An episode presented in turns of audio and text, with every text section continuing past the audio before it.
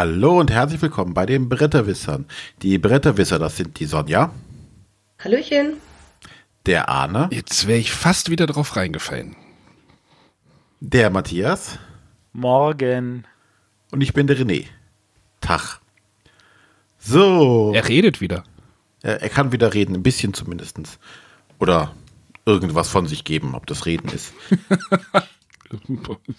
von sich geben, ja. Genau. Ähm, ja, jetzt kommen wir endlich äh, mit einer Folge Verspätung quasi zu unserem Jahresrückblick.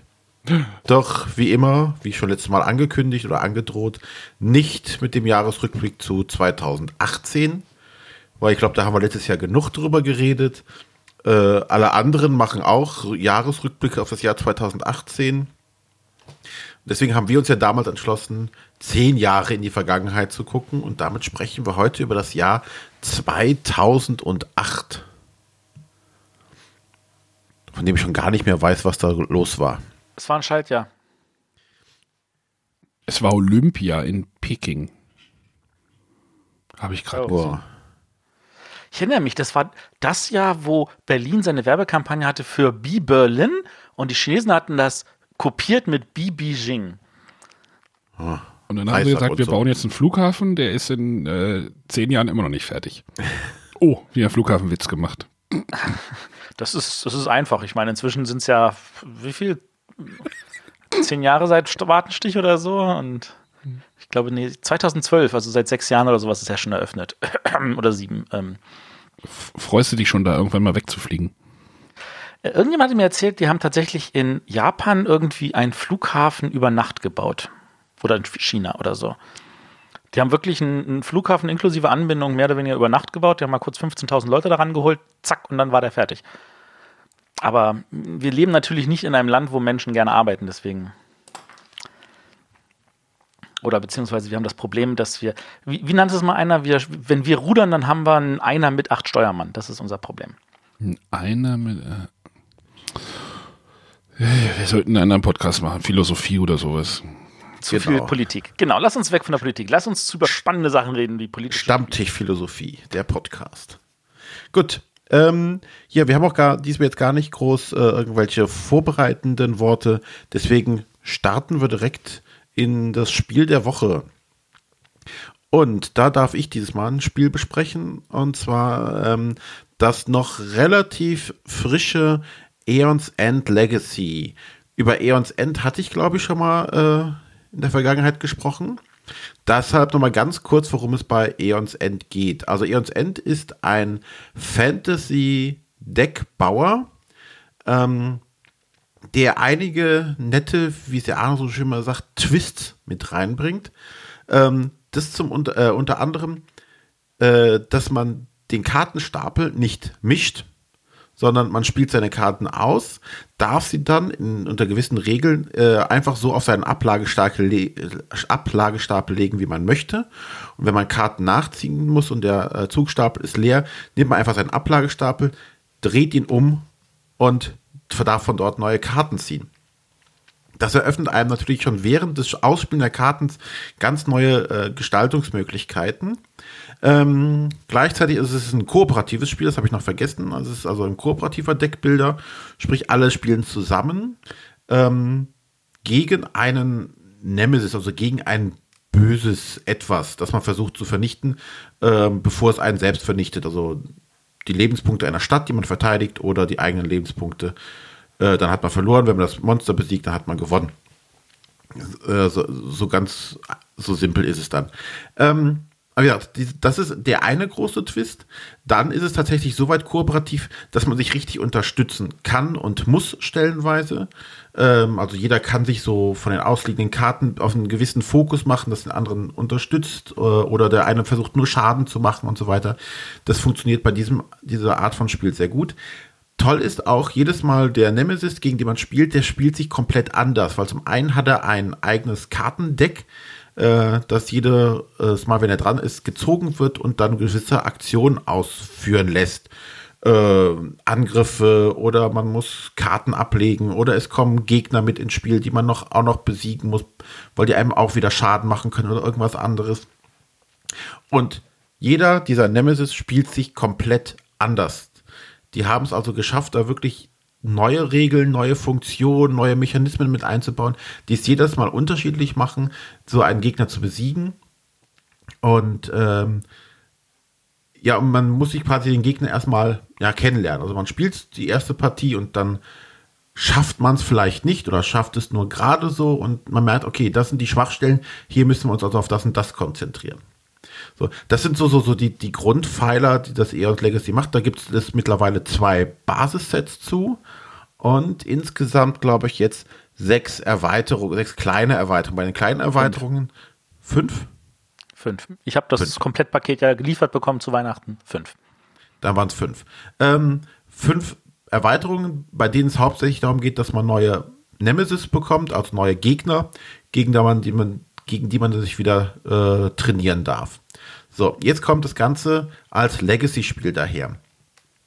Und ähm, das passt super in dieses Spielkonzept rein, ähm, denn man startet quasi mit einem Magie-Schüler, der noch nicht viel kann und fängt an, seinen Charakter hochzubauen. Im normalen Spiel wählt man sich halt einen Charakter aus.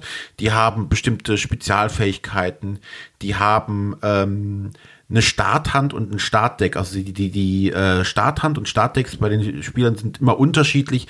Die sind entsprechend vorkonfiguriert, quasi angepasst an den jeweiligen Charakter. Äh, und die haben auch unterschiedliche Spezialfähigkeiten. Und am Anfang des von Legacy-Spielen hast jetzt jeder einen blanken Charakter. Die sind alle identisch.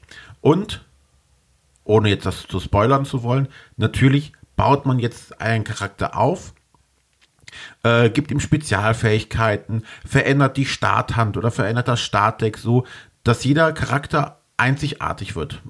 Und entsprechend dem, wie sie später auch in den normalen Spielen vorhanden sind, hat man dann nachher seinen eigenen Charakter gebaut. Äh, nebenbei gibt es ähm, ein, äh, ein Legacy-Deck, was so eine Story erzählt. Und ähm, dann auch das, ähm, ja, das Marktdeck, also der, der, der Stapel, äh, der, die, die Karten, die zur Verfügung stehen, um gekauft zu werden im Spiel, ähm, verändert sich halt von Partie zu Partie. Es kommen neue Karten hinzu. Ähm, ich kann mir aussuchen, welche Karten, denke ich denn, sind jetzt für den nächsten Gegner vielleicht passend äh, und verändere so den Markt und kann dann das entsprechend anpassen und habe nachher ein komplett eigenständiges Spiel. Ähm, wie gesagt, ich möchte jetzt gar nicht so viel auf die Legacy-Komponenten an sich eingehen, aber da kommt noch nette ähm, Sachen hinzu. Regeln kommen natürlich hinzu, die es zu Beginn noch nicht gab, aber es bleibt alles auf einem sehr einfachen Niveau. Es wird nicht zu so kompliziert. Die Geschichte ist komplett geradlinig. Ganz einfach gemacht, äh, aber nett. Man hat, wird, also wir sind sofort mitgerissen worden äh, beim ersten Gegner und mussten dann da kämpfen und haben versucht, alles reinzuwerfen. Jedes Mal das, ist das Tolle, wenn man so einen neuen Gegner sieht, denkt man so, verdammt, wie willst du den denn jetzt schaffen mit dem, was du zur Verfügung hast? Und da ist das Spiel aber auch wieder so nett und gibt einem dann wieder neue Möglichkeiten, die Gegner zu besiegen. Ähm, alles ein ganz netter, toller Mechanismus in dieses vorhandene Spielkonzept drangepasst. Arbeitet super zusammen. Ähm, die einzige oder der einzige Kritikpunkt, den ich jetzt, glaube ich, feststellen könnte, also wir sind jetzt kurz vor Ende, uns fehlen, glaube ich, noch zwei Partien. Es ist wahrscheinlich kurz. Ähm, wenn man es alles, wenn man jedes, jeden Gegner sofort beim ersten Mal schafft, werden es, glaube ich, nicht mehr als zehn Partien sein. Und ähm, ja, das äh, ist ein kleiner Kritikpunkt und jammern auf hohem Niveau, weil ansonsten ist das echt ein tolles Spiel, das echt super zusammengefügt ist. Es eignet sich hervorragend als Einsteiger-Legacy-Spiel in Anführungszeichen. Es, es, wird nicht zu komplex. Es ist kooperativ, es funktioniert hervorragend. Also nach den le letzten Legacy, ähm, ja, Enttäuschung ist auch zu hart, aber nicht zu begeisterten Legacy-Spielen ist das wieder ein ganz tolles Legacy-Spiel, was einfach gepasst hat bei uns. Also Und find, äh, also kurz, kurz eingeworfen, weil du sagst, ja, man auf hohem Niveau. Ich finde zehn Partien eine angenehme Länge, weil du halt nicht ewig dran sitzen musst. Naja, was kostet es denn? Also jetzt will ich immer kurz von der Preisseite kommen. Äh, weiß ich jetzt nicht, wir waren Kickstarter. da vergisst man nee. ja schnell den Preis. Ich, ich gucke mal nach, während der äh, René weitererzählt. Ne? Ähm, ja, zehn ähm, Partien, da sitzt man nicht so lange dran. Wobei wir auch sagen müssen, wir haben sieben an einem Abend jetzt einfach durchgespielt. Ne, weil es hat einfach so Spaß gemacht, auch diese kleinen Veränderungen, die während des Spiels so passieren. Das sind keine gigantischen weltverändernden Regeländer äh, Regelerweiterungen auf einmal drin. Und ähm, was ich noch nicht weiß, ist, ob man gegen Ende sagen kann, okay, jetzt habe ich hier meinen Charakter. Ich kann damit jetzt auch die anderen, äh, den in mein normales Eons End mit reinnehmen und damit auch weiterspielen.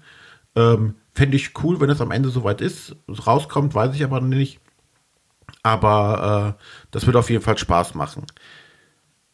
Ähm, alle sagen ja immer bei Eons End ist dieses, oh, wir mischen das Deck, wir müssen das Deck nicht mischen. Ist das denn wirklich so ein großes Ding oder ist das einfach irgendwie nur so ein Gimmick? Also nee, plant, ist, plant es, man darauf? Ja, du musst. Weil ansonsten hast du stellenweise echt verkackt.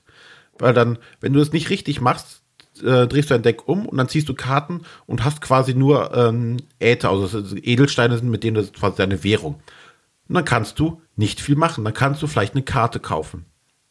So, dann hast du das Problem, äh, die Regel ist so, wenn du Karten kaufst, legst du halt die gekaufte Karte zuerst und dann darfst du alle benutzten Karten wieder in der Reihenfolge reinbringen, wie du sie hattest. Sprich, du hast schon wieder deinen Batzen an Geld, schon wieder in derselben Reihenfolge liegen oder im selben äh, Bereich liegen. Sprich, jedes Mal, wenn du wieder an diesen Punkt kommst, hast du wieder, kannst du nichts tun.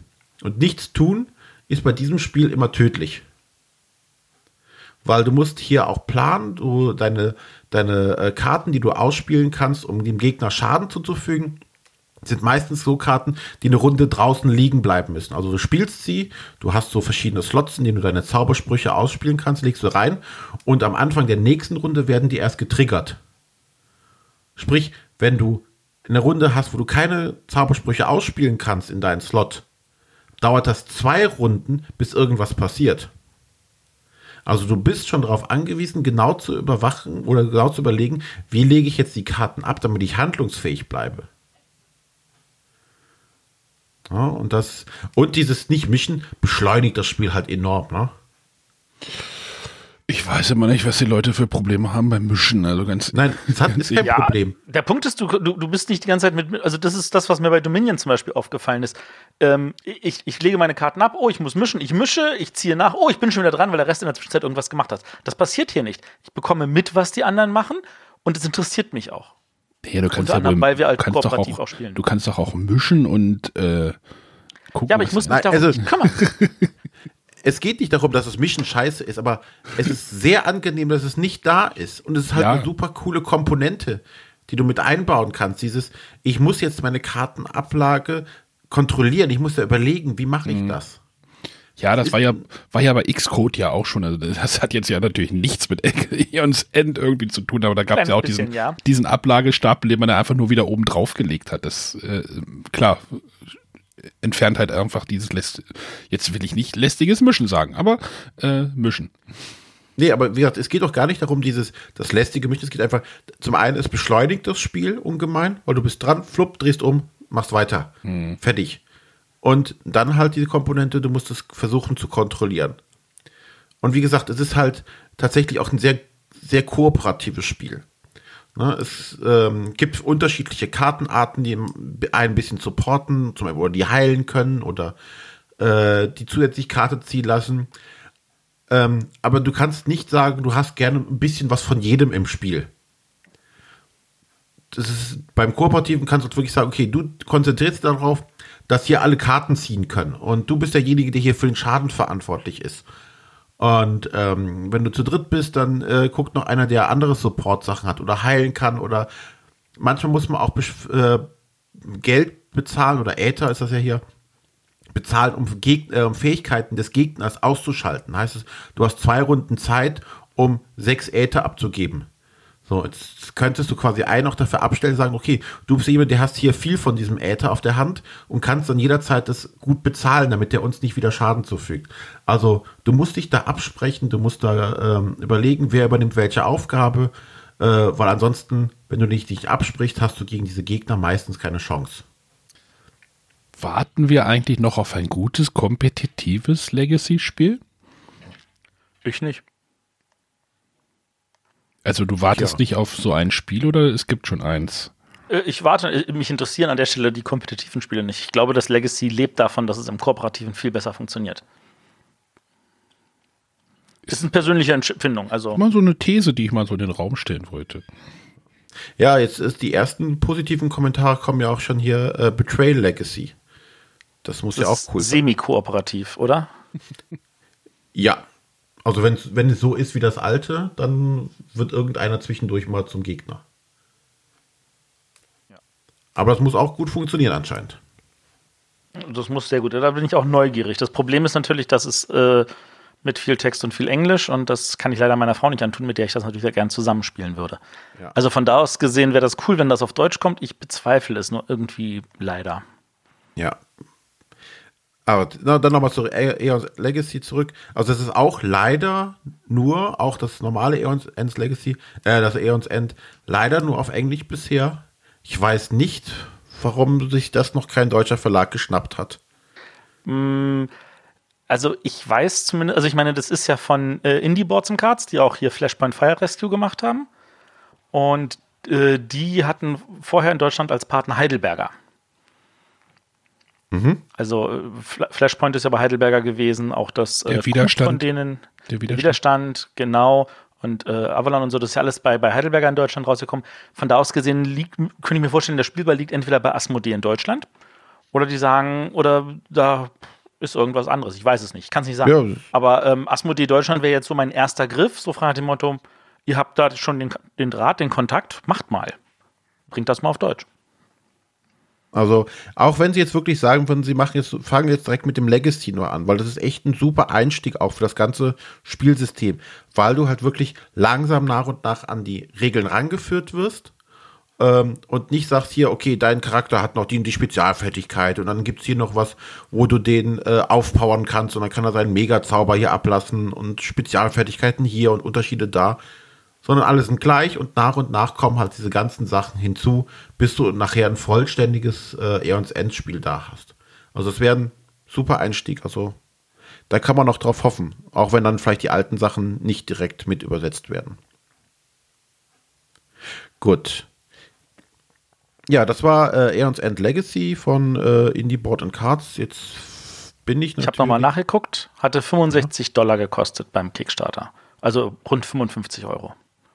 Das ist ja sogar noch im Rahmen. Also es bewegt sich jetzt ja nicht so auf die 80 zu, wie ich es befürchtet hatte. Nö. Nein. Da war auch ordentlich Zeug noch dabei. Was man natürlich jetzt hier noch, oder was ich noch gemacht hatte, war so eine Playmat dazu bestellt und alles mögliche, so ein Schnickschnack und äh, die Erweiterung zu dem alten. Ja, aber ähm, genau, äh, dann die Autoren sind Nick Little und Kevin Riley. Ach, ich würde es echt gerne mal spielen, glaube ich. Ach, verdammt. Ja, das ist ein, ist ein Spiel, das dürfte dir gefallen. Also für mich klingt das ich weiß zumindest. Damals, als, als der René es vorgestellt hatte, war ja der Kickstarter. Ich habe einfach mal dann blind in, während der Sendung noch geklickt, wie ich mich erinnere. Und da mhm. es zwischen angekommen ist und wir es gespielt haben, es gefällt allen in meiner Gruppe. Also wir haben jetzt schon mehrmals das Ding auf den Tisch gepackt. Einfach mal Spirit Island kurz zur Seite geschoben und ein Eons hingestellt. Also ich glaube, Sonja hatte auch gerade noch, oder? Ja, mich würde das auch interessieren. Also vorher vom Titel hat es mich nicht interessiert, aber was René jetzt erzählt hat, denke ich, könnte mir das auch gefallen. Also, also so, auch wenn die, ich denke, Arne ist ja auch das Thema nicht so wichtig dabei. Also das Thema macht ihn wahrscheinlich jetzt nicht so an. Ja, Fantasy, ne? Aber äh, alleine vom, vom Spiel her ist das echt, gerade wenn man Dominion mag, äh, sollte man das sich auf jeden Fall mal angucken. Thematisch bin ich übrigens gerade auf einem ganz komischen Trip, aber das ist, glaube ich, eine andere Geschichte. oh, nee, jetzt sind wir neugierig. Du hast was angedeutet, jetzt musst du auch weiter. Ja, ja, ich hatte mir ja das, ähm, ich hatte mir ja ein Fantasy Flight Spiel gekauft. oh. Da hatten wir doch drüber okay. gesprochen. Ja, und ich habe auch noch ein Fields of Green hier liegen. Also wir leben, reden vom irgendwie feudalen Fantasy Japan bis zu irgendwie Bauernhof. Ja, aber Bauernhof ist so typisch für dich, das, das finde ich nicht so ungewöhnlich bei dir. Ja, und Kampf um Rokugan habe ich mir gekauft. Das ist auch nur Bauern in, in ländlichen Japan. Also. Ich habe komischerweise Bock auf dieses Spiel. Ich möchte es unbedingt ausprobieren. Es ist auch für Fantasy Flight. Ich weiß nicht, ob ihr diese Schachtel mal gesehen habt. Klein? Äh, ja, es ist klein. Es ist so, äh, ja. Fitzelig? Nein, es ist halt so. Okay. Eine kleine Schachtel. Ich überlege gerade, so, kennt ihr das Woodlands, diese Woodlands-Schachtel? Das ist, glaube ich, so die gleiche, gleiche Größe. Von Ravensburger. Woodlands war ein bisschen größer als eine F1. Also es ist eine kleinere Schachtel wie die Siedler von Katan. Und da ist ein großes Brett drin. Also die Schachtel ist übrigens randvoll. Ich werde es irgendwann mal berichten, wenn ich es gespielt habe. Okay. ja, bisschen untypisch. Gut. Das war das Spiel der Woche. Aber da, da wir jetzt eigentlich zur Frage der Woche kommen, aber Arne das böse Wort Fantasy Flight noch mit aufgegriffen, habe ich auch direkt eine Frage der Woche an uns. Ähm, oder vielleicht eher an den Matthias, der es am meisten oder ehesten wahrscheinlich auch so mitbekommen und verfolgt hat. Ähm, das neue Fantasy Flight Herr der Ringe Spiel. Ja. Wollen wir das oder wollen wir das nicht? Äh, Moment, Moment, Moment. Hä? Fantasy Flight hat diese Woche announced, dass es gibt ein neues Herr der Ringe Middle Earth Journeys heißt das, ne? Oder irgendwas in der Richtung. Asmodee hat auch bestätigt, dass es auf Deutsch kommt. Genau. Äh, es ist irgendwie an mir vorbeigegangen, aber ihr klärt mich jetzt auf und die Hörer wahrscheinlich auch. Ja. Äh, es ist, es ist, steht Koop drauf. Also von da aus gesehen, das Herr der Ringe könnte mir nicht egaler sein, aber steht Koop drauf. Also werde ich es probieren. Das ist, ist denn, ist das denn jetzt ein, ist jetzt aber nicht Living Card Game, sondern irgendwie. Nein, ist ein Brettspiel. Mit, mit App-Unterstützung. René wedelt auch schon mit den Scheinen. Ja. Also ich habe halt auf den Fotos irgendwelche Hexfelder gesehen und dann halt war halt von App-Unterstützung die Rede und ich dachte mir so, geht das dann mehr Richtung Willen des Wahnsinns von der App-Unterstützung oder mehr Richtung Descent? Und ähm, ich warte erstmal ab, bis noch mehr Infos kommen, aber ich bin getriggert. Gut, dann bin ich nicht der Einzige. Ja gut, aber äh, sorry, also äh, du hast doch, du, du, du hast doch schon angefangen zusammen, als das Wort Fantasy Flight Games gehört hast, oder? Meistens ja. Nicht immer. Okay. René ich bin interessiert, weil Herr der Ringe draufsteht. Ah, ich wollte gerade sagen, Sonja lässt sich auch von was triggern. Von Herr der Ringe. Hast du ja das Herr der Ringe LCG mal gespielt, Sonja? Das leider nicht, nein. Dann würde ich sagen, solltest du das nachholen. Das ist Star Wars und das Game of Thrones LCG hier, aber Herr der Ringe leider nicht. Habe ich aber auf dem Zettel, will ich irgendwann auf jeden Fall mal spielen. Die sind ja nicht kooperativ. Nee. ich spiele halt lieber gegeneinander. Ich, ich bin gerade ich zusammengezuckt bei bei äh, Boardgame Geek, weil da steht irgendwie, oh, kommt 2019 raus. Ja. Ja. Wir sind ja schon in 2019, ne? Ja. ja. Deswegen haben sie es jetzt angekündigt. Ja, ich bin gerade nur, ich bin kopftechnisch irgendwie noch nicht 2019. Gut. Mehr rum. Dann, komm, dann kommen wir aber jetzt mal zur richtigen Frage der Woche, oder? Ach, da muss ich jetzt ja arbeiten. Ja. Ähm, ja, setzt genau. mal eine Kapitelmarke. Genau, Kapitelmarke schon gesetzt. Wir haben wieder eine Frage, eine Audio-Prioritätsfrage genommen, äh, bekommen. Ich spiele sie einfach mal ab. Äh, übrigens, ich nehme die Dateien auch gerne in MP3 und nicht WMA. Nur mal so. Hallo, liebe Bretterwisser. Hier ist der Thomas vom sehr jungen Podcast Brett Alert, den ich seit einiger Zeit zusammen mit dem Oliver ins Leben gerufen habe. Und unsere Frage der Woche an euch ist, woher nehmt ihr immer die Kreativität für eure Ideen zu den Hauptthemen? Und habt ihr irgendwie ein System, in welchem ihr dann quasi diese Themen in einer gewissen Reihenfolge in den Folgen behandelt oder macht ihr das mehr oder weniger freischnauze? Ansonsten, ihr macht großartige Arbeit. Äh, wir freuen uns auf jede Folge von euch und macht einfach weiter so. Schöne Grüße vom Podcast Brett Alert. Die Hälfte der Frage war ja Self-Plug, ne? Völlig okay. Wir können kannst ja nicht immer nur Matthias? den Nico bewerben. Matthias, kannst du die schon? Ich kann, ich kenne die, klar. Ich kenne den Oliver ja schon ein paar Jährchen und äh, der ist ja auch ein guter alter Spielekumpel vom äh, Jürgen Kahler, den vielleicht auch die einen oder anderen kennen, der jetzt auch schon wieder viel zu viele Podcast-Projekte macht. Aber keine Angst, die sind alle nicht länger als fünf Minuten. Hust, hust, hust. Mal drei. Ähm, ja, ja, ja genau. Mal, mal zehn eher so, aber ja. Jetzt müssen wir das große Geheimnis lüften, ne? So, wir könnten ja, wir können jetzt ja Betriebsgeheimnisse hier verraten. Ja, mach das mal. Also, zu den Hauptthemen, dort haben wir tatsächlich ähm, ein Dokument. Ein, wir arbeiten halt kollaborativ, wie man so, so schön sagt, arbeiten wir halt mit den Google Docs zusammen. Dort haben wir irgendwann mal so Hauptthemen und Themenvorschläge mal gesammelt. Ähm, mit Gäste, ohne Gäste. Äh, ich müsste jetzt mal reingucken wieder. Und immer wenn mir irgendwie oder irgendjemand anders was einfällt, dann schreibt man da was rein. Und wenn wir keine Idee haben für ein spontanes Thema, dann gucken wir in diese Liste und äh, lassen uns inspirieren. Ansonsten ist das doch schon relativ spontan, oder? Also, das, naja, das heißt ja spontan. Wir haben ja. sowas wie einen Fahrplan. Wir wissen, da ist das, da ist das, da ist das. Das ist dann wieder eine, eine Top-Sendung. Das ist dann wieder dieses.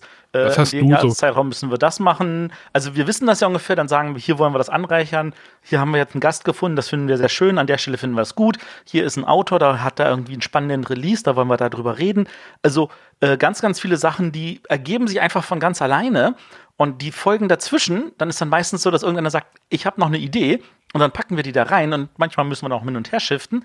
Ähm, und manchmal ist es auch so, dass wir da sitzen, okay, was wollen wir denn machen? Und dann greifen wir tatsächlich auf dieses, äh, dieses Ideenprojekt wieder zurück. Aber da hast du schon so ein bisschen eher die, den Daumen drauf, so auf diese ganze Planungsgeschichte. Ja, ich bin so ein, ein Listenführer, ich weiß. ähm, ja, also ich bin ja dann eher in der Postproduktion so beschäftigt, aber ich habe auch schon, also ne, dann kommt irgendwie, also zuerst landet die Idee, glaube ich, erstmal bei uns im Slack, oder? Und dann wird Meistens. so Daumen rauf, Daumen runter. ähm, ja, und. Ich glaube, mittlerweile können wir aber auch viel so aus dem Stegreif machen. Ja. Wo wir gar nicht viel planen müssen. Also weiß ich nicht, so, äh, so wiederkehrende Sendungsformate, da wissen wir einfach, was wir machen müssen, was wir planen müssen. Und äh, es geht dann relativ einfach. Aufwendig sind natürlich immer so, so Sendungen, wo wir einen Gast haben, wo meistens der Matthias ein Dokument mit Fragen befüllt, wo ich dann immer erstaunt bin, okay, auf diese Frage wäre ich jetzt nicht gekommen. Da sind wir auch, glaube ich, ganz dankbar, dass der Matthias da so viele, so viel Wissen haben möchte. Ja, ja, so, so viel, äh, genau, ich bin einfach immer neugierig die, Neugier treibt mich und dann kommen immer so Sachen, genau, da war noch was. Das wollte ich schon immer mal fragen und dann sprudeln solche Sachen bei mir raus. Ähm, das ist jetzt aber, also ich, äh, um mal zurückzukommen, also der liebe ähm, Oliver und der Thomas, ähm, also Brett Alert kann ich auch mal empfehlen, hört mal rein.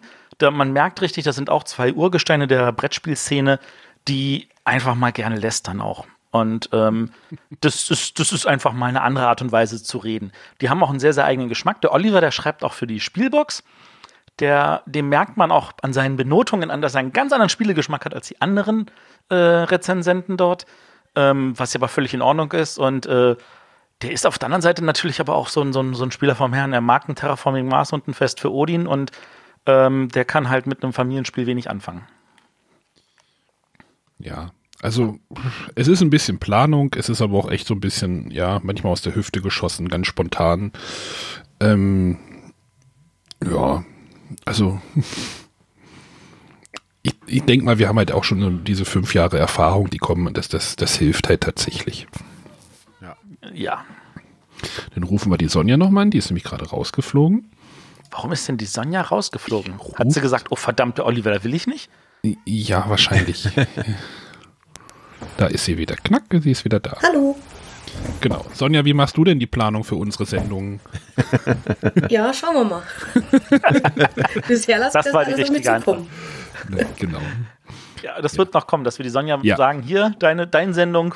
Naja, wir haben ja, wir haben, aber, wir haben ja aber auch so ein paar feststehende Rubriken, die halt wiederkehrend sind mittlerweile. Also jetzt zum Beispiel dieser Jahresrückblick, das ist denn schon, schon wieder ein halber Monat gefüllt mit einer großen Sendung, denn kommen ja die Top Ten Folgen irgendwie dreimal im Jahr oder was? Kommt das hin?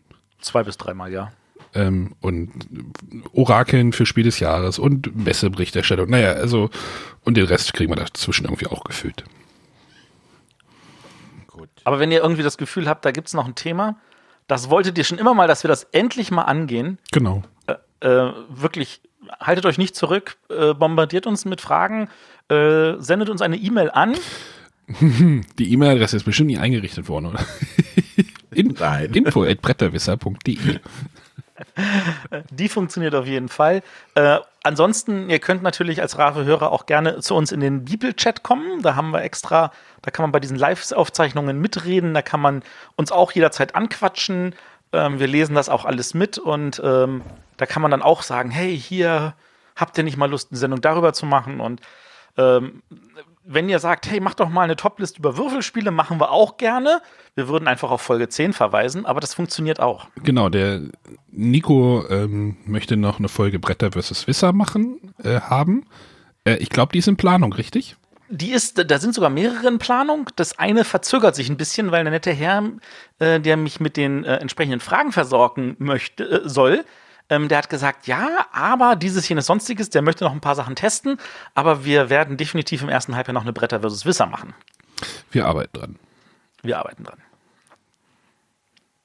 Gut. Ja, dann äh, schwenken wir mal ein ins Hauptthema. Das Jahr 2008. Was war denn da so? Ja, in der Weltgeschichte denn passiert? Ja, Weltgeschichte könnten ja mal sagen, dass, naja, das war auch eher Ende des Jahres, aber äh, Obama wurde gewählt. Ja. Was ja schon irgendwie damals ähm, so eine Aufbruchstimmung bedeutete. Ähm, ja, die jetzt wahrscheinlich äh, genau ins Gegenteil, wie so eine, wie so eine Sinuskurve ist, sind wir jetzt äh, vor zwei Jahren ins Gegenteil reingetrudelt, aber äh, ist eine politische Aussage, die hat, glaube ich, auch hier nichts. äh, Wolltest du dazu gedacht, was sagen? Was? Er hätte nicht gedacht, dass das äh, Nixon äh, topbarer ist, aber ja. Nee, nee, man, wenn man denkt, wenn man denkt, es geht nicht mehr, kommt immer wo ein Englein her. Nee, wie war das? so ähnlich, so ähnlich. Genau, also 2008, äh, wir hatten, äh, wie gesagt, Obama ist äh, Präsident geworden, wir hatten eine Bankenkrise. Das ist doch etwas, was auch nachhaltig uns irgendwie alle festgehalten hat. Genau. Hm. Und äh, dann hatten wir das Entscheidende, irgendjemand hat es vorhin schon erwähnt, es gab eine Fußball-Europameisterschaft. Du hast das erwähnt. Nee, das Nico. hatte der René erwähnt. Weil es der Nico erwähnt hat im Chat. ich wunder, wunder, Eigentlich hätte sie Sonja erwähnen müssen. Und Sonja kann uns auch genau sagen, wer gewonnen hat. Äh, das müsste Spanien gewesen sein. Stimmt, das war die Spanienzeit. Aber Deutschland war im Finale, glaube ich. Ne? Sogar, oder? Ich denke ja. Oder haben wir nur Dritter geworden? Oder waren wir Dritter? Wir verlieren selten im Finale, wir verlieren meistens im Halbfinale. Nein, so in Südkorea haben wir auch nicht im Finale verloren, oder? Ja, okay, wir haben auch in, in, in ja genau, ja, ich weiß, 2002 gegen Brasilien, ja, ja. Ja, ja genau. Aber wenn ich 2008 an Fußball denke, denke ich halt an die äh, Verschmelzung der Regionalliga Nord und Süd zur eingleisigen dritten Liga. In die dritte Liga. Ui, das, das hat mich 2008? damals beschäftigt. Das war 2008. Matthias, hat dich das auch sehr beschäftigt? Weniger, weniger. Das ist auch kein, kein, kein, kein Fakt, der bei den Brettagogen erwähnt wurde, als die mal eine Sendung über Fußball gemacht hatten mit dem Christian Hildenbrand. Also an dieser Stelle muss ich denen die Schuld geben, wenn ich darüber nichts War weiß. War da Braunschweig noch in der dritten Liga? Also genau, und dann, sie wären fast in die vierte Liga abgestiegen, weil sie mussten Platz 10 erreichen, um dann in die dritte Liga zu kommen. Und das haben sie am letzten Spieltag ganz knapp geschafft. Und dann ging der War Durchmarsch. Punkt gleich mit Magdeburg, die nicht in die dritte Liga kamen. Und dann ging der Durchmarsch in die erste Liga los. Äh, genau, das war auch das Jahr, in dem Thorsten Lieberknecht zum Trainer wurde. Hm. Ne, Matthias? Thorsten Lieberknecht. Also bei Leberkäse kriege ich Hunger. Lieberknecht. Ach, Weberknecht, das sind so, so diese spinnenartigen. Ach, Matthias. Tut mir leid, ich habe wirklich keine Ahnung von Fußball, man merkt's, oder? Nein. Nein. Äh, noch irgendwas passiert. Ja, Olympia. Koch wurde abgewählt. Olympia in Peking. Jetzt ist ja demnächst bald wieder Olympia in Peking. Nur halt im Winter. Oh ja. Ähm, No Country for Old Men hat den äh, Oscar für den besten Film gewonnen. Oh, ein sehr guter Film. Solltet ihr alle mal gucken. Das war ein Western, oder? Äh, okay, okay, okay. Friendo. Ich sag nur Friendo. Aha. Das war der mit der Gasdruckpistole, äh, Gasdruck, naja. Ist ein, ist ein Cohen-Film, aber den sollte man gesehen haben. Cohen-Filme sollte man oft gesehen haben. Äh, ja, da empfehle ich, äh, um nochmal kurz abzuschweifen, wir sind heute, glaube ich, in Plauderlaune. Ähm, das sind wir. Wer Cohen-Filme mag, unbedingt mal auf Netflix den Cohen-Film gucken. Sehr. Wie heißt der? The, die Ballade von äh, äh, Irgendwas mit Ballade. Ich suche mal nach Ballade. Äh, Butcher, Butcher.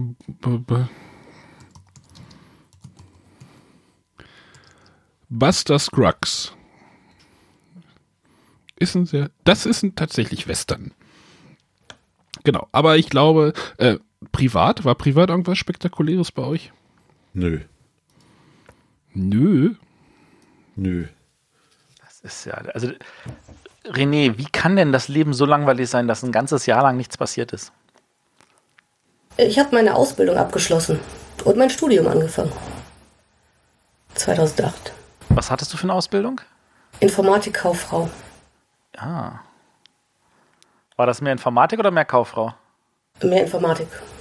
Was ich vorher nicht gedacht hätte, ich wollte einen kaufmännischen Beruf lernen und dann haben irgendwelche Einstellungstests ergeben, Informatik wäre voll mein Ding und dann, also es war von unterschiedlichen Firmen, die das beschlossen haben und dann dachte ich, vertraue ich da mal drauf. Und ist es und sie noch, hatten recht. Ist es denn so? Ja, wollte ich gerade sagen. Ja, hat Spaß gemacht. Sonst hätte ich ja nicht auch noch Wirtschaftsinformatik studiert und ja, du bist also ja noch weiter unterwegs, genau. Also so im Nachhinein hatten die Tests wahrscheinlich doch recht. genau. Das heißt, du hast Nur an deiner. Mathe ist halt nicht meins. Aber das kann ich ja dem Rechner sagen, was er rechnen soll. Das, das, wünschte ich mir, wäre in meinem Informatikstudium auch so gegangen. Aber ich habe noch zu einer Zeit studiert, wo die meisten Informatikprofessoren in Wahrheit nur Matheprofessoren waren. Und entsprechend trocken war das. Als ich mein Studium angefangen habe, hat ein Freund sein Studium beendet und der hat sein Informatikstudium beendet, ohne einmal einen Computer einschalten zu müssen. Okay. Das ist, das ist 90er. Also wir reden schon tatsächlich vom tiefen Mittelalter der Computerzeit, aber 90er. Der 1. Mai 2008 ist das erste Mal in seiner Geschichte auch äh, Christi Himmelfahrt gewesen. Das ist ja eine Tragödie für die Arbeitnehmer gewesen, oder? hey. ja, Arne? Äh, ich habe mich auch vom Jahr 2007 erholt. Das kann schon mal ein ganzes Jahr in Anspruch nehmen. Das hat tatsächlich, naja, äh, ja, tatsächlich. War eine finstere Zeit damals. Tatsächlich. Und ich war mit dem Abschluss meines, äh, naja, Studiums beschäftigt. Dann irgendwann. Du warst irgendwie Vermessungstechniker. Was? Das ist immer sehr vermessen, das zu sagen. oh weia. Hattest du nicht irgendwas mit Vermessung? Äh, ich kenne mich da ein Landvermesser. Genau. Ja, sag ich doch. Old Schuhe Selbe. Geograf. Geograf. Genau, deswegen äh, hast du einen Hass auf Jürgen, weil der dich darin schlägt, ich verstehe. äh, Jürgen! Noch so ein dunkles Zeitalter. Zeit. Pfingsten ist er fertig, fällig. Ja. Ich habe noch Finden Sie Minden hier liegen. Oh, damit willst du ihn jetzt erschlagen, oder wie? Jetzt wollten wir ja bei Kosmos spielen, aber es hat ja nicht geklappt. Ja, aber das. Dafür haben wir das gespielt. Bei Kosmos. Ich habe sie noch liegen. Ja, wir Gut. werden. Du wirst Jürgen noch fertig machen. Aber er hat, ja auch, er hat ja auch den Autor geschlagen, aber egal. Bevor wir nur über Jürgen reden. Ja, nur über Konkurrenz hier. Ja. Dann äh, hat der Matthias noch ein paar Zahlen, die jetzt äh, das Thema Brettspiele betreffen, zusammengetragen. Ja, habe ich. Ich habe mal nachgeguckt, wie viele Neuheiten es laut Boardgame Geek in dem Jahr gab. Lächerlich. Das war eine relativ kleine Zahl von 650 Neuheiten. Für das gesamte Jahr? Äh, nee, das ist nur die, die auch ein Rating haben bei BGG. Also nur die, die auch äh, ausreichend oft von vielen Leuten bewertet wurden, also mindestens 50. Insgesamt an Releases waren es wohl um die 3000 Spiele im gesamten Jahr. Äh, weißt du, wie viel es jetzt so dieses Jahr, also 2018 waren? Hast du da irgendwie eine Vergleichszahl? Mm, nee, habe ich nicht, aber gehe davon aus, dass es mehr sind. Never. So. Never? Never. Äh, ja, ja, ja, das ist so, das ist tatsächlich natürlich ähm, immer einfacher zu sagen, aber das ist gar kein Problem. Ich guck mal nach, was Boardgame Geek mir sagt, wenn ich es jetzt mal schnell frage. Und dann sage ich, es sind mehr als äh, 5000 und damit äh, gibt er mir leider nicht die Gesamtsumme an. Sind also mehr wie 3000. René, wie sieht es denn spieltechnisch aus? Nähern wir uns langsam oder ist immer noch. Findest Nein, die, die letzten Jahre, wir haben ja immer jetzt so, so nächstes Jahr wird es besser, nächstes Jahr wird es besser. Seitdem wir das nee, hier machen. Das so langsam passt, also. Kommt was, ja da geht schon einiges jetzt. Also ich habe ich hab nochmal auch in meine Sammlung geguckt, die ich ja zum Teil irgendwie verwalte. Ähm, ich habe aus diesem Jahrgang rund 50 Spiele in meinen Regalen stehen. Und 50 heißt auch, das kleine Zoloretto Promo-Plättchen ist eins davon, die Agricola-Postkarte, die verschickt wurde, ist eins davon. Also 50 sind es wahrscheinlich nicht an dieser Stelle. Also, sondern vielleicht eher so 30 Spiele. Also das ist noch, das war dann schon so gefühlt so die Creme. Ähm, ich habe jetzt versucht, mal so ein paar, das Ganze so in, in, so in vier kurze Blöcke einzuteilen, nämlich erstens Nürnberg 2008, was ist da Spannendes rausgekommen? Ähm, da ist unter anderem ein Spiel rausgekommen, was dann im zweiten Block, Spiel des Jahres, irgendwie einen Pöppel gewonnen hat, nämlich Keltis. Das war eine Nürnberg-Neuheit. Mhm. Ähm, ja. Soll ich mal was sagen? Habe ich bis heute nicht gespielt. Du hast noch nie Lost äh, Cities gespielt? Ich habe noch nie Keltis gespielt. Du hast noch nie Lost Cities gespielt? Ich habe noch nie Katis gespielt. Du hast noch nie Lost Cities gespielt? Nee, Katis habe ich noch nicht gespielt. Also, Lost Cities, äh, äh, Katis, spannende Geschichte. Ähm, der Lost Cities war so ein Riesenerfolg, dass der Knitzer gesagt hat, hier, ich mache mal eine Brettspielversion dazu und Cosmos hat gesagt, ähm, ja, wir machen das mal so mit einem anderen Thema. Und äh, der Knitzer war davon, soweit ich es verstanden habe, da darf sich gerne jemand aus der Cosmos-Redaktion melden und sagen, nee, das war nicht ganz so. Zumindest ähm, wollte der das als Lost Cities Brettspiel rausbringen. Und das ist auch im Rest der Welt als Lost Cities Brettspiel rausgekommen, nur in Deutschland als Keltis. Ähm, und jetzt der Fun Fact: Zehn Jahre später ist es jetzt als Lost Cities Brettspiel neu aufgelegt worden. Habe ich, noch hier, halt, hab ich noch hier liegen. Es ist halt als, äh, als äh, Keltis halt Spiel des Jahres geworden. Und deswegen glaube ich nicht, dass der Verlag da was falsch gemacht hat. Also Keltis gibt es jetzt aber nicht mehr. Nee, Keltis gibt es jetzt nicht mehr. Dafür haben sie halt die große Marke Lost Cities, was ja auch sinnvoll ist. Ich, ich, ich weiß auch nicht, ob das, ähm, ob das die Entscheidung, also ich hätte wahrscheinlich als Verlag äh, auch gesagt, lass uns das Lost Cities Brettspiel machen. Unterm Strich glaube ich aber, als Lost Cities Brettspiel hätte es vielleicht nicht den Pöppel gewonnen. Sagt mir mein inneres Gefühl, aber ich mag mich täuschen. Hm. Ich war, ich war nicht in der Jury damals drin. Nee, Nee, ich war noch nie in der Jury drin. Ach so. Ich habe nicht eine einzige, aber ich habe da immer so ein paar Sachen, die ich so höre. Und ich glaube innerlich so, das ist also wahrscheinlich richtig gewesen. Ähm, Fun Fact an der Stelle: Ich finde, es gibt, gab ja von Keltis gab es eine große Erweiterung, neue Wege, neue Steine, glaube ich, oder so ähnlich. Der nee, neue Wege, neue Ziele. Nee, das ist neue Wege, neue Ziele. Das finde ich, äh, das Keltis ist mit dieser Erweiterung nochmal um einiges besser. Also wer sagt, das möchte ja nochmal spielen, sage ich, legt es ja mit euch der Erweiterung zu. Es gab dann noch ein neues, ein, ein zweites Keltis, das Orakel. Ähm, das fand ich nur noch okay. Und äh, beide gab es aber auch als App. Aber ich glaube, die gibt es nicht mehr. Das ist schon wieder zu sehr veraltet. Es gab auch eine CD-ROM. Keltis Gold CD-ROM. Ich gucke gerade bei. Ähm, was in Nürnberg noch rauskam, das war ein Spiel, das hieß Stone Age. Das hätte man, hätte aber auch jeder unserer Hörer so gewusst, weil ja jetzt in äh, Essen die 10th Anniversary Edition rauskam. Hätte man denken können, oh, zehn Jahre vorher, das wird dann wahrscheinlich 2008 gewesen sein. Stone Age, ähm, das kam mal zu Nürnberg raus. Das weiß man unter anderem deswegen, weil es im äh, Sommer dann auf der Nominierungsliste der Jury war. Achso, äh, Crickets oder sowas? Also Heuschrecken? Also. ja, es hätte ja sein können, dass irgendjemand jetzt was bei Stone Age reinhauen möchte. Möchte niemand, alles klar. Stone Age habe ich gespielt. Ah, ich habe noch die Schachtel, die zu klein ist. Ach so, wo der Würfelbecher nicht passte. Da ist, da ist, war, ich, da war kein Würfelbecher drin, glaube ich. also ich weiß nur, das haben die tatsächlich so gemacht, dass äh, nachdem man das alles ausgestanzt hat, ging der Deckel nicht mehr zu. Und man dachte so, was haben sie sich denn dabei gedacht? Zumindest äh, gab es dann eine größere Schachtel, was sinnvoll ist, aber ich habe noch die kleine. Aber Stone Age funktioniert halt immer noch so, ne? Also das hat, glaube ich, auch nichts verloren, oder? Ich meine, sie haben ja auch keine Regeländerung jetzt irgendwie bei dieser Winteredition nee. oder zehn Jahre Jubiläumsedition gemacht, oder? Ich, nee, nicht, dass ich wüsste.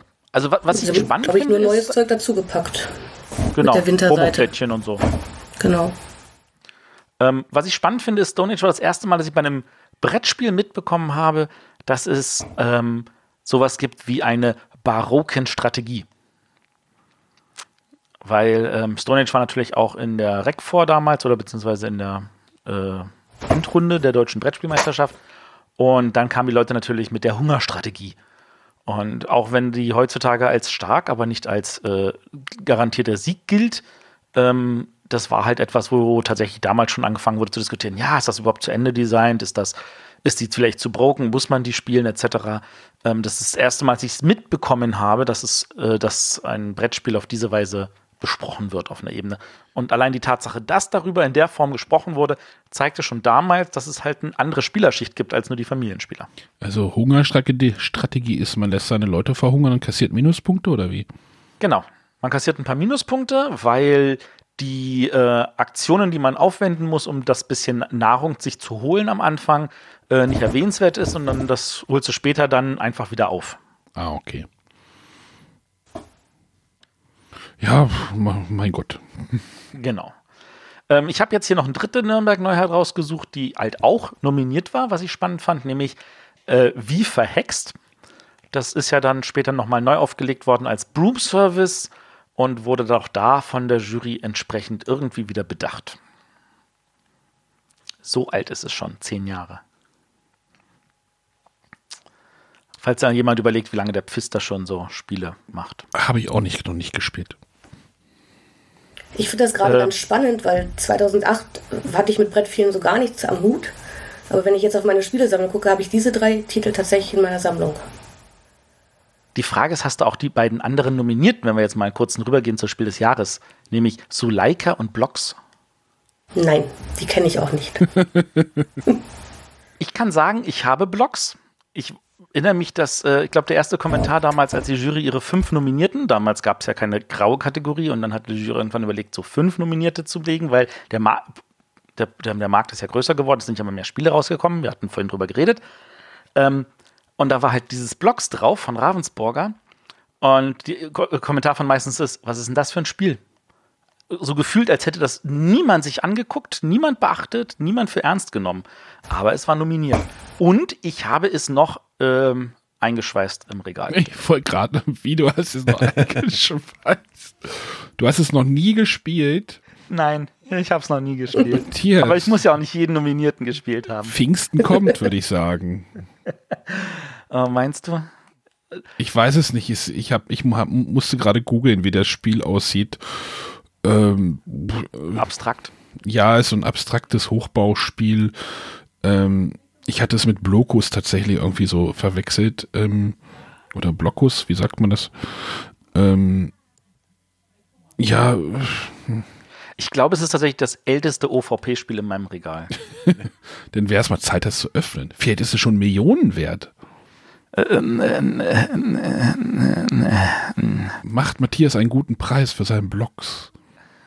Ja, aber was wir noch erwähnen sollten, ist das Suleika. Das fand ich nämlich gar nicht so schlecht. Das ist mit Teppichen. Du hast so, so auch so, so äh, wabenförmig, du hast so Teppiche, die sind so äh, zwei Quadrate groß, die sind immer so übereinander liegend und du versuchst halt dann entsprechend äh, Punkte zu machen. Das fand ich total toll, sowohl vom haptischen als auch vom, vom optischen als auch äh, vom Spielgefühl her. Sagt mir jetzt äh, nix. Genau. Ich glaube, das war Zoch, oder? Nächstes Jahr wird alles besser. Nächstes Jahr, das, das weiß ich, dass nächstes Jahr alles besser ist. Spätestens, wenn wir am Ende der Sendung über die Essenneuheiten reden. Ach ja. Ja, ja, das weiß ich, das ist alles. So, also wie gesagt, Keltis hatte gewonnen bei dem Spiel des Jahres. Aber dieses. Äh, Blocks, Stone Age, Soleika und VFX waren nominiert. Marrakesch hieß das irgendwie auch, irgendwie, kann das sein? Ja, ja, ja, das hieß auch mal, genau. Aber nicht zu wechseln mit dem Marrakesch von Stefan Dorra bei Kosmos. Äh, Marrakesch. geschrieben. Aber das sieht auch irgendwie aus wie Hund. ja. So. Hm. andere spannende Sache war nämlich natürlich, ähm, Kinderspiel des Jahres hat gewonnen. Wer war's? Das war jetzt keine Frage, das war der Titel des Spiels. Ach so. Die, die Zirpen im Hintergrund, das ist ja unfassbar. Ähm, also, wer war's? Und das war nämlich total spannend, weil bis 2008 hat ähm, der, äh, der Herr Dr. Rainer Knizia, ähm, so viel Zeit muss sein, ähm, nie irgendwas gewonnen. Ganz oft wurde er noch nicht mal nominiert und äh, die Zahl seiner Empfehlungslistenspiele sind auch sehr, sehr gering gewesen. Ähm, man könnte fast meinen, die Jury hätte ihn gehasst und in dem Jahr gewinnt er beide Preise der Jury.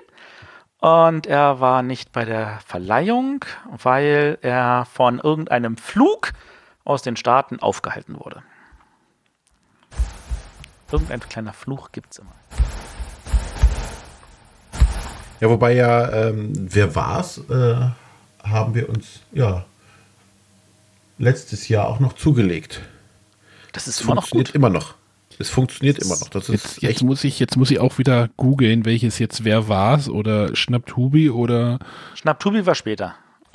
Aber wer war's, finde ich tatsächlich immer noch gut. Das mit dem Schloss und den, dem, dem äh, Geist, der rumrennt und man muss halt gucken, dass man den äh, Ring findet. Das ist, das finde ich wirklich toll gemacht. Leichtes Deduktionsspiel, also nichts für Arne.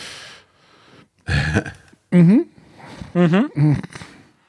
Ähm, ich könnte jetzt kurz noch auf die vier Nominierten eingehen. Ich glaube, das überspringe ich einfach mal, weil ich ehrlich gesagt kein einziges davon kenne. Was mir aufgefallen war, dass auf der Empfehlungsliste für die Kinderspieljury ganz, ganz viele Spiele waren für Drei- und Vierjährige.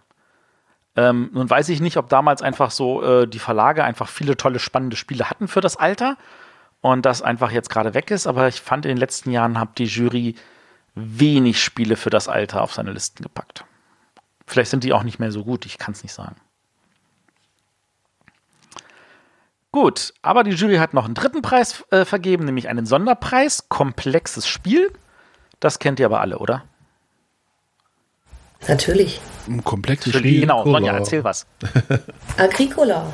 Jawohl. Was du ja, wenn ich mich richtig erinnere, irgendwie ein ganzes Jahr lang gespielt hast mit deiner Frau. So ist es. Also von, äh, es gab bestimmt noch mehr Spiele, das hatten wir, glaube ich, in meinem Rückblick letztes Jahr, die 2007 rausgekommen sind. Ich habe bloß keine Ahnung was. Hast du nicht Buch geführt? Äh, doch, aber wir haben es nicht gespielt. Ja, aber Agricola war tatsächlich so, und ich habe mich jetzt diese Woche ähm, oder dieses Wochenende irgendwie so ein bisschen mit Caverna beschäftigt und da landet man ja auch mal wieder bei Agricola und das war ja wirklich so, ja, wie sagt man auf Englisch, Game Changer. Oder? Auf jeden Fall. Müsste man halt diskutieren, ob jetzt Caverna oder Agricola das bessere Spiel ist, aber das ist, glaube ich, auch müßig. Müssen wir nicht, Agricola ist es. man könnte diskutieren. Man könnte diskutieren. Ähm, was ich halt, äh, was man halt wirklich sagen muss, ist, also Agricola hat ja auch sich damals dann auf äh, Platz 1 von Boardgame Geek geschoben, ähm, hatte dann äh, Puerto Rico und Funkenschlag, nee, Funkenschlag war ja nur bis 2 gekommen, hatte aber Puerto Rico hinter sich gelassen. Ähm, das war tatsächlich natürlich etwas, was äh, weltweit entsprechend eingeschlagen hat und äh, bis heute auch noch gut anhält und vom Verlag ordentlich gepflegt wird. Ähm, ja.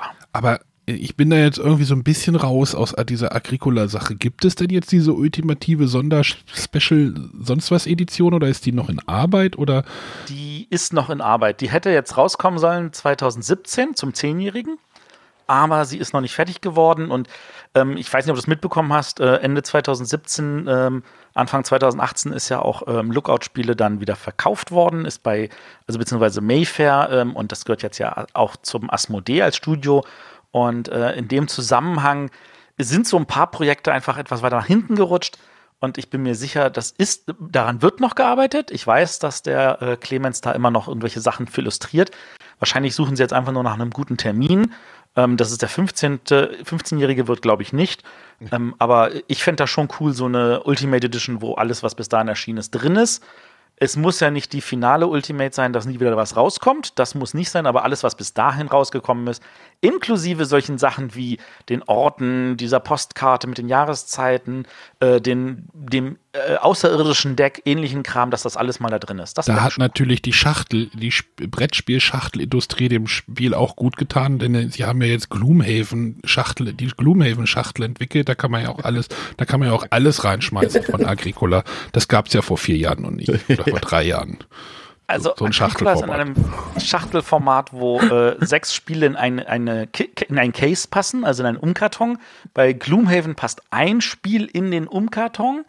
Ähm, ich glaube, das Problem bei, bei Gloomhaven, da ist noch ein bisschen Luft, da sind noch ein paar Standsteile, da ist äh, noch ein bisschen äh, ähm, was Vergleichbares drin.